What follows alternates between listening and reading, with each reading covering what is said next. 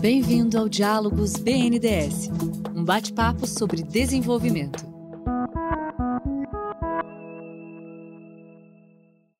Olá, você está ouvindo o podcast Diálogos BNDES. Essa é a segunda parte do episódio sobre saúde, com o chefe do Departamento do Complexo Industrial e de Serviços de Saúde do BNDES, João Paulo Pieroni, e a presidente da Fundação Oswaldo Cruz, Nízia Trindade Lima. Estávamos falando sobre como os diferentes setores, exemplo da mobilidade urbana nas grandes cidades, podem afetar as políticas de prevenção em saúde. E a gente está num banco de desenvolvimento que tem a oportunidade de atuar em diversas frentes então, João, você pode explicar como a atuação do banco contribui para a saúde direta e indiretamente? É, a saúde, como a gente estava comentando, impacta e é impactada por diversos setores, Fernanda. Assim, um, um óbvio também é o saneamento básico, né? Então que o banco tem uma participação importante agora, ainda mais reforçada recentemente. Então, saneamento básico é fundamental para prevenção, para esse controle de doenças infantis. E no campo e no campo específico da saúde, o banco tem atua também com praticamente todos os atores desse grande sistema. É, o BNDES desde 2016 adotou o, o conceito do complexo é, industrial e de serviços de saúde para tratar a saúde de uma forma mais sistêmica e por essa razão a gente tenta ter também esse olhar holístico. O banco consegue atuar seja na, na, na cadeia industrial então teve um apoio muito relevante à indústria farmacêutica brasileira, por exemplo, nos últimos anos, desde a política de genéricos, a política de capacitação de plantas em boas práticas de fabricação, ou seja, com medicamentos de qualidade, para dar depois um segundo salto para a inovação, para que as empresas brasileiras também possam inovar, não só as empresas, como as instituições públicas, como a Fiocruz, que tem uma uma, uma reconhecida competência e o banco também tem um conjunto de projetos junto com a Fiocruz. E do lado dos serviços, o BNDES consegue também chegar, seja nos prestadores privados, na saúde é, suplementar, mas especialmente nas instituições filantrópicas que atendem o SUS, as Santas Casas, são bastante conhecidas, mas o número talvez não seja tanto.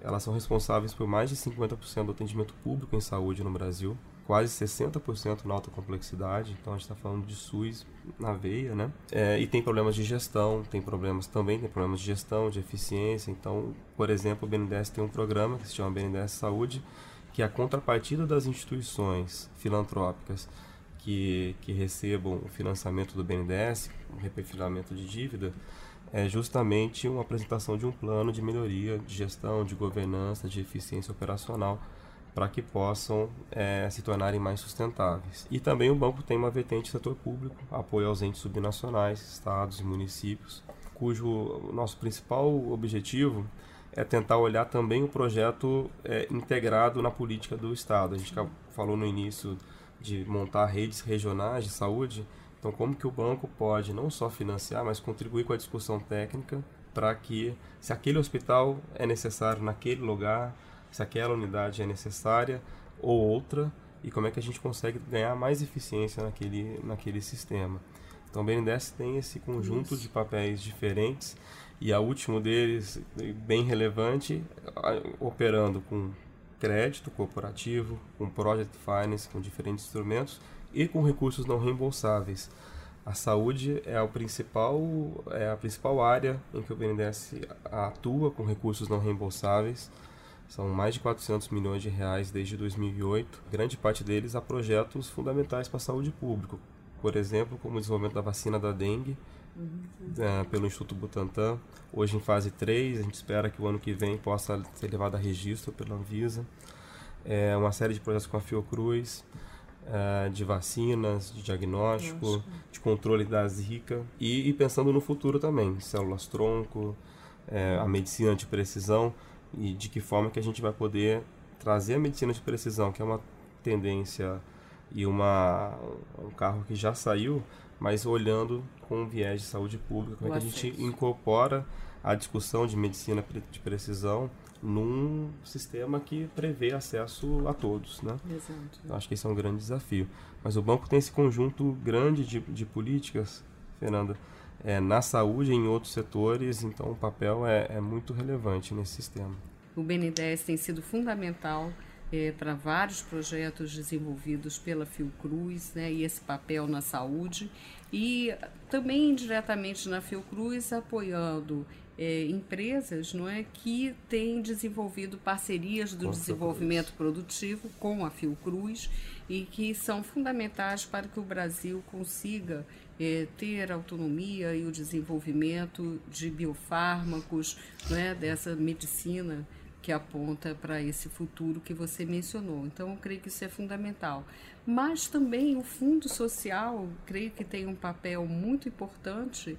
É, nós, por exemplo, desenvolvemos há algum tempo projetos no âmbito do que nós chamamos territórios sustentáveis e saudáveis, que é como né, programas de desenvolvimento, ações em agroecologia, seja em territórios rurais, né, nesse uhum. caso, mas também ações em territórios urbanos e nós temos uma atuação histórica em Manguinhos, Manguinhos na Maré, entorno, mas né? também em territórios por todo o Brasil. Então, esse campo também é um campo não é, que compõe essa visão ampla de saúde que é, é muito importante. Né?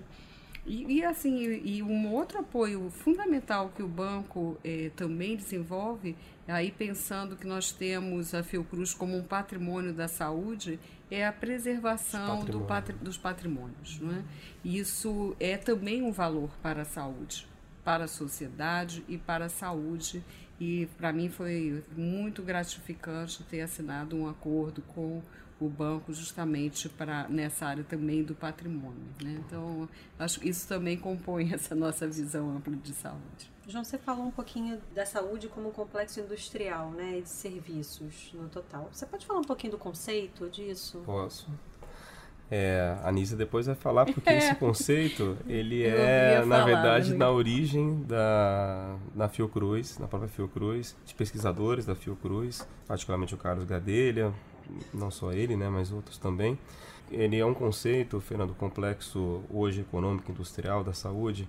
É um conceito que a gente busca ter esse olhar sistêmico e, e, e ter um olhar de relações entre serviços, entre a indústria, de tudo que envolve, por exemplo, uma sala cirúrgica, tem um conjunto de equipamentos que foram produzidos na ponta, que você tem uma demanda do Ministério da Saúde, no caso do Brasil, que, que pode ter estimular a produção desses, desses equipamentos ou de medicamentos. Então, você olhando isso como um complexo, você a partir da demanda você pode fazer é, e estimular um conjunto de desenvolvimento, de inovações e a produção no Brasil a, a partir desse, desse olhar da demanda ou da, e da capacidade tecnológica que o Brasil tem. É, então esse conceito ele, ele tenta puxar a saúde para o lado exatamente da primeira questão que a gente conversou, que é do desenvolvimento. Além da questão social óbvia da saúde, e extremamente relevante, é puxar a saúde como um complexo econômico de peso, que hoje já responde a 9% do PIB é, do Brasil, e, e um, um, setor extremamente intensivo em tecnologia. Uhum. Então, é como que a partir de uma demanda fundamental da sociedade e um dever do Estado, hoje na, na Constituição, é, a gente consegue também promover desenvolvimento em outras áreas usando esse conceito de complexo. Esse conceito ele é uma evidência também que a inovação ela tem que ser pensada no plano das ideias Exato. e da visão. Né? Eu acho que muitas vezes pensamos inovação como um produto isolado e os produtos são necessários, mas para essa visão sistêmica, ideias né, e esse conceito mostra bem isso. E é muito gratificante ver, né, no caso do BN10, né, o setor que era de indústria farmacêutica Exato. se torna o complexo industrial, e, industrial serviços, e serviços em saúde. Também no Ministério da Exato. Saúde, esse conceito passou a informar políticas e uma gestão própria, né, um conselho dedicado a essa questão do complexo econômico industrial da saúde, além da criação da Secretaria de Ciência, Ciência Tecnologia e Insumos Estratégicos, que também é um marco né, dentro do Ministério da Saúde eh, como um grande financiador de pesquisa e inovação em saúde. Na verdade, a gente fala desenvolvimento econômico e social como se fossem coisas eh, separadas, é, mas, mas, não, são. são mas claro. não são, né? Daí eu ter falado desse movimento de mão dupla né, que eu creio que é o que deve acontecer, né, uhum. é o que uhum. deve acontecer, não significa que sempre aconteça. E para isso, essa questão do sistema né, e do SUS, né, que nós toda hora voltamos a isso, mas é fundamental, né, porque permite exatamente ver esse conjunto de ações de uma maneira articulada e com uma finalidade, né, que eu acho que é o acesso universal. Esse ponto que a Anísia trouxe é, do Ministério da Saúde é muito importante, porque você sai então de uma questão teórica, né, e isso ganhou é, aplicação prática, esse conceito, e você pensar que hoje, né, já de algum tempo, é, o Ministério da Saúde tem uma secretaria, das cinco secretarias do Ministério, uma é dedicada à ciência, tecnologia e inovação. E ele, que lidera essas discussões na saúde, ele não está só preocupado com assistência farmacêutica ou assistência à saúde na ponta, né? Também está preocupado com ciência e tecnologia aplicada à saúde, eu acho que é uma mudança de, de concepção muito, muito importante. Com certeza. É, e que o Ministério, de fato, assumiu a liderança nessa discussão para o tema da saúde. Com certeza, ainda que o Ministério da Ciência, Tecnologia e Inovação seja, seja fundamental, fundamental, e é um ministério que, de fato, precisa ser fortalecido. Né? Se o Brasil quiser encarar os grandes desafios do século XXI, né, um país que mantém problemas do século XX e do século XIX. Né? É um pouco disso quando a gente olha esses indicadores, eles não dão conta né, de mostrar é, as diferenças de um país é, continental, que é um pouco lugar comum, mas não é só um país continental, é um país onde convivem vários países, né? São vários Brasis dentro do mesmo país. Né? Acho que isso é a nossa marca, né? Das desigualdades em vários níveis. É, queria voltar um pouquinho para a configuração do sistema de saúde brasileiro, né? Vocês comentaram a questão da participação da iniciativa privada.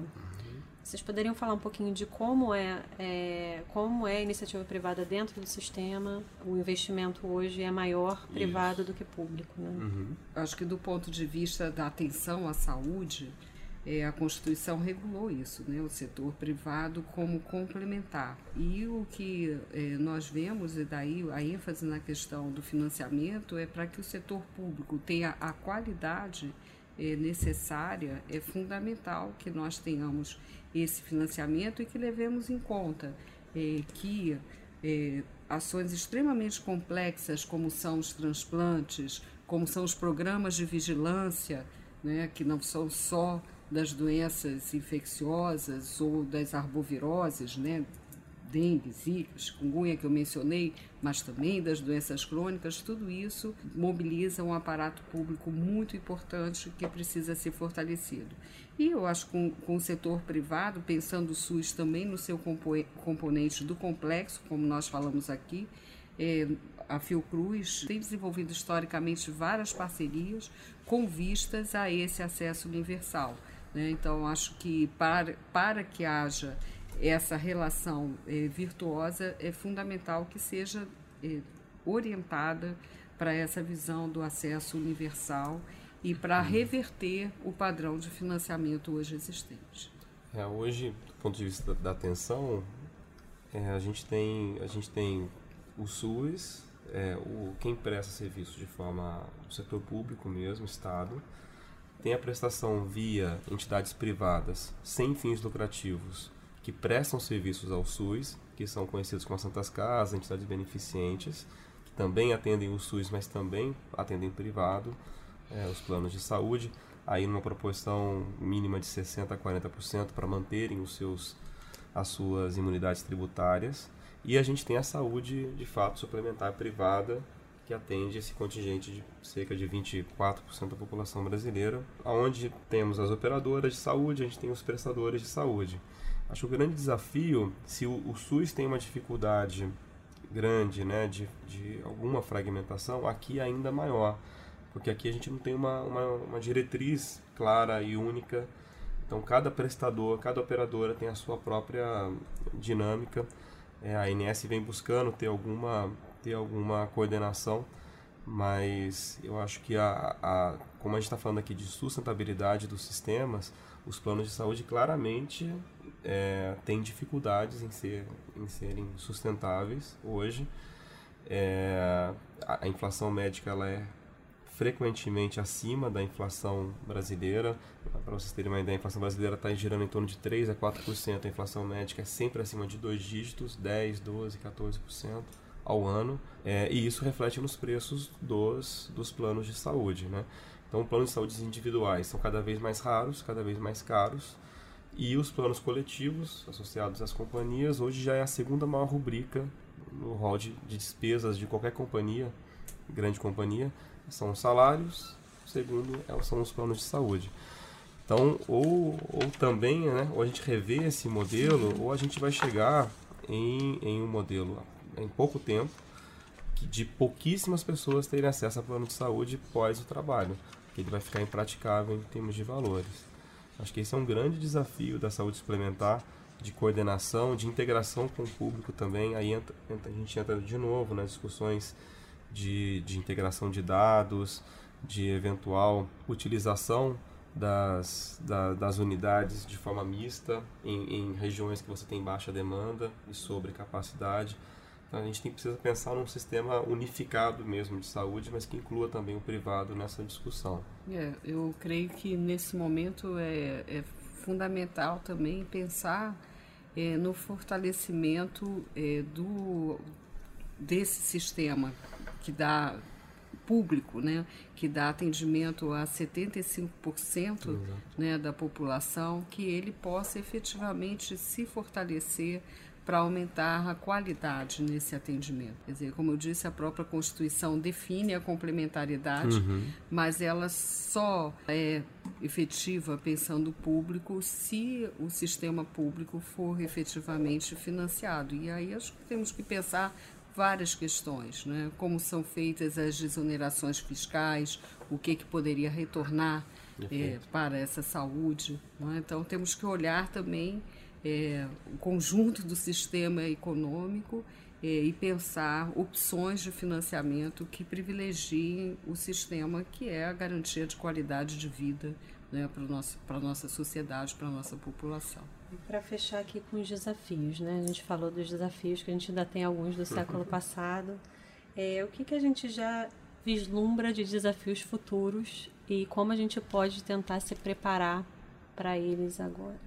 É, acho que do ponto de vista é, pensando o Brasil na sua demografia, não é que é uma dimensão muito importante, nós temos o grande desafio é, do envelhecimento da nossa população ao mesmo tempo e que ainda temos hoje né, o efeito do chamado boom demográfico, ou seja, a maior proporção de jovens na história do nosso país. Então, acho que esse duplo olhar né, sobre essa juventude que precisa, para ter saúde, estar integrada, ter condições de educação, possibilidades de emprego né, num mundo em que o trabalho está mudando completamente é fundamental e ao mesmo tempo olhar para esse envelhecimento para que ele possa se dar com qualidade, né? Numa frase simples, a gente tem que pensar em nascer, crescer, viver e morrer bem.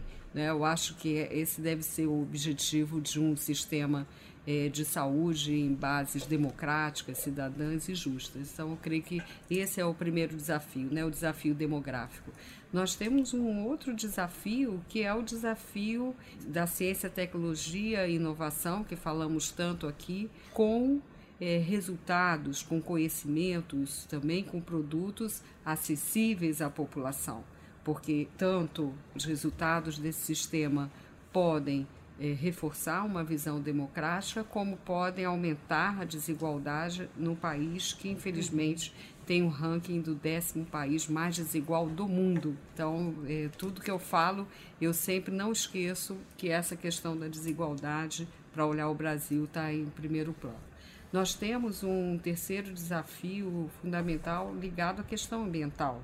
Né? A questão ambiental ela é um desafio em todo o mundo e no caso do Brasil, ela nos coloca questões é, para o bem viver e para a saúde, é, tanto é, pensando na saúde mental, tanto pensando em doenças crônicas, mas também pensando na circulação de vírus, nas emergência é, de doenças antigas em novos contextos, como foi o caso da febre amarela. Então, acho que o desafio ambiental é um grande desafio no mundo, é, recolocando temas que pareciam superados, trazendo o século XIX ou XVIII para o século XXI, em que pese né, o avanço desse desenvolvimento.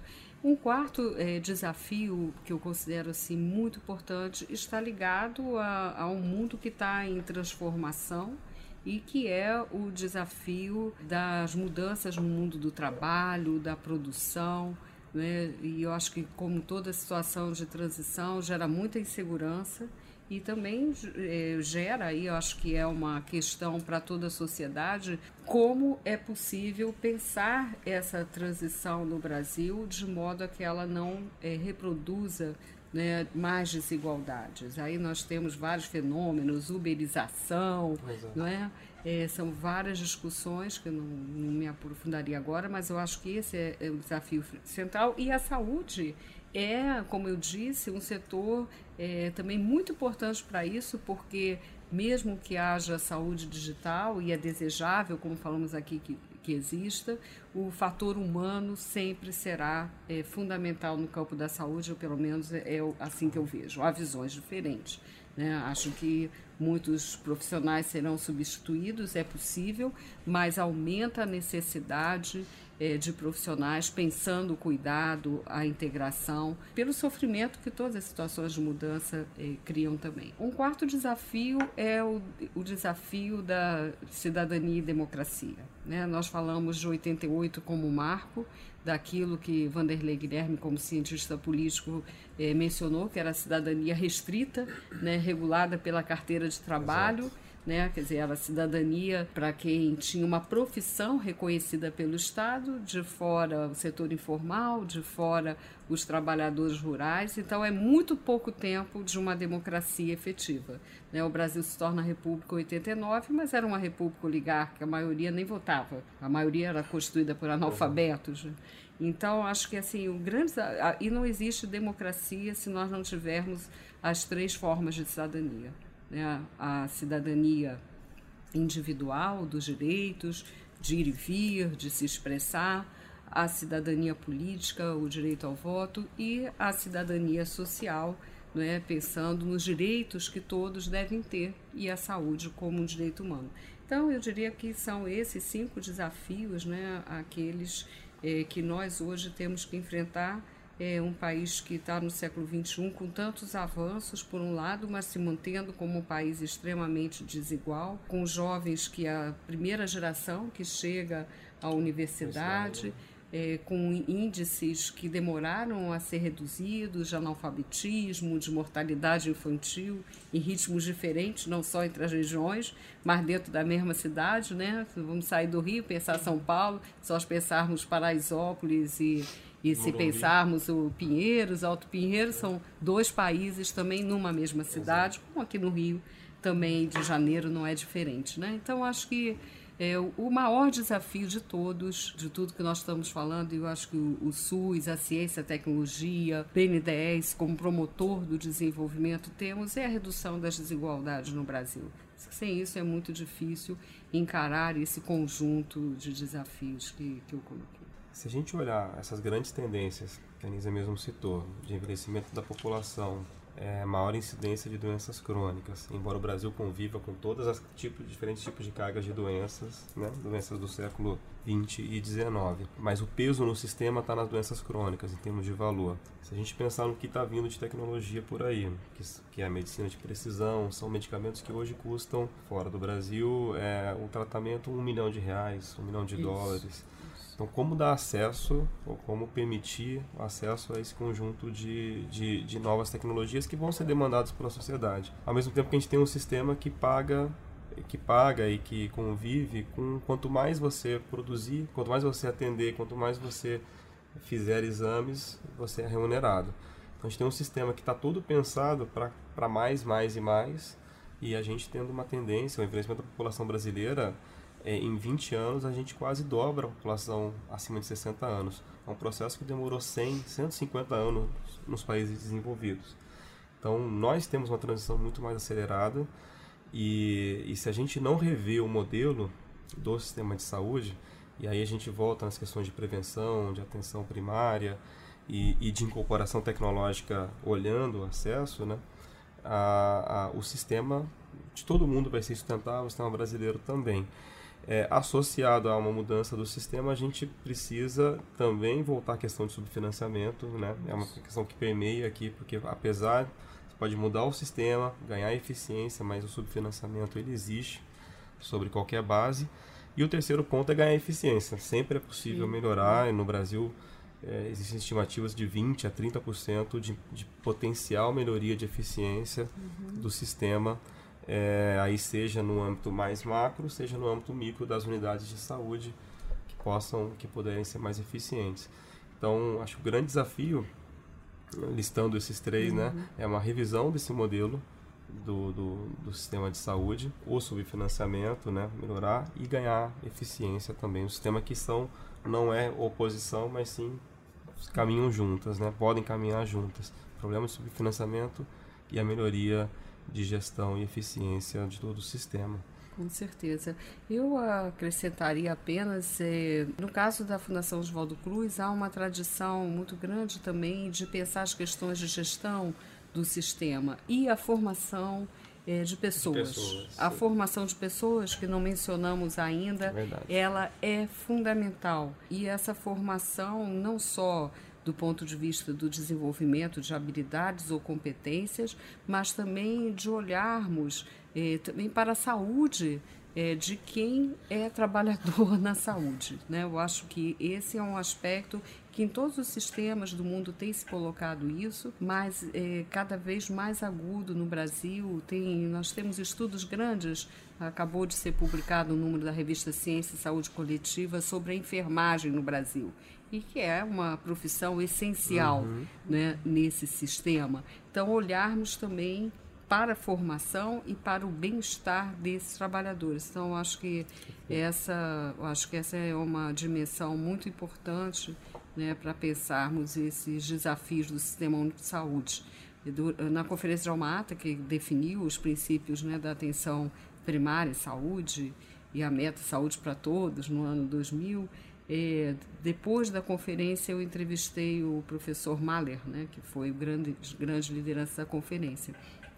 E ele mencionou que era um tema que ficou muito ausente na discussão, que era essa questão dos próprios trabalhadores no sistema, que são aqueles que também precisam estar engajados nesse processo. É, o último ponto, Fernanda, como é que a gente fortalece a institucionalidade do, do sistema, né? A gente tem aqui uma instituição como a Fiocruz de 120 anos que é um exemplo de institucionalidade, uma instituição de Estado. A gente tem hoje no Brasil uma dificuldade de continuidade de políticas, né? Para dar um exemplo, nós tivemos 12 ministros da saúde nos últimos 10 anos no Brasil. Então a gente está é, dá uma média de 10 meses de mandato para cada um dos ministros. Então é muito difícil você construir, construir uma gestão, quando você está entendendo o ministério, eventualmente você uhum. está saindo. E isso se repete nos entes subnacionais. Então como tornar as políticas institucionalmente mais perenes, é, aquelas de consenso, aquelas que tenham sido aprovadas é, em congresso, para que a gente possa ter avanços contínuos, né? E não ter sobressaltos de gestões Acho isso fundamental quando a gente está olhando um sistema que depende tanto Sim. de um acordo tripartite, de um acordo entre a União, entre os estados, entre os municípios, para que de fato as políticas avancem. Só queria fazer esse comentário porque é, um, é algo que a gente que vive mais próximo da saúde, no Brasil de uma forma geral, né? Descontinuidade de políticas, mas na saúde isso é muito relevante. Aquelas que tiveram mais êxito foram aquelas que tiveram perenidade. Com certeza, continuidade é fundamental. E até outro dia eu refletia sobre isso. Nós falamos 120 anos, é, a Universidade Federal do Rio de Janeiro, por exemplo, vai completar 100 anos. É, nós olhamos como é, essa nossa visão né, do valor da permanência como um marco, e é de fato um marco mas é pouco tempo se nós pensarmos não é, na experiência internacional, se pensarmos nos próprios países da América Latina que tiveram sistemas universitários antes do Brasil, né, da América Exato, Hispânica, bem antes, né? Bem antes.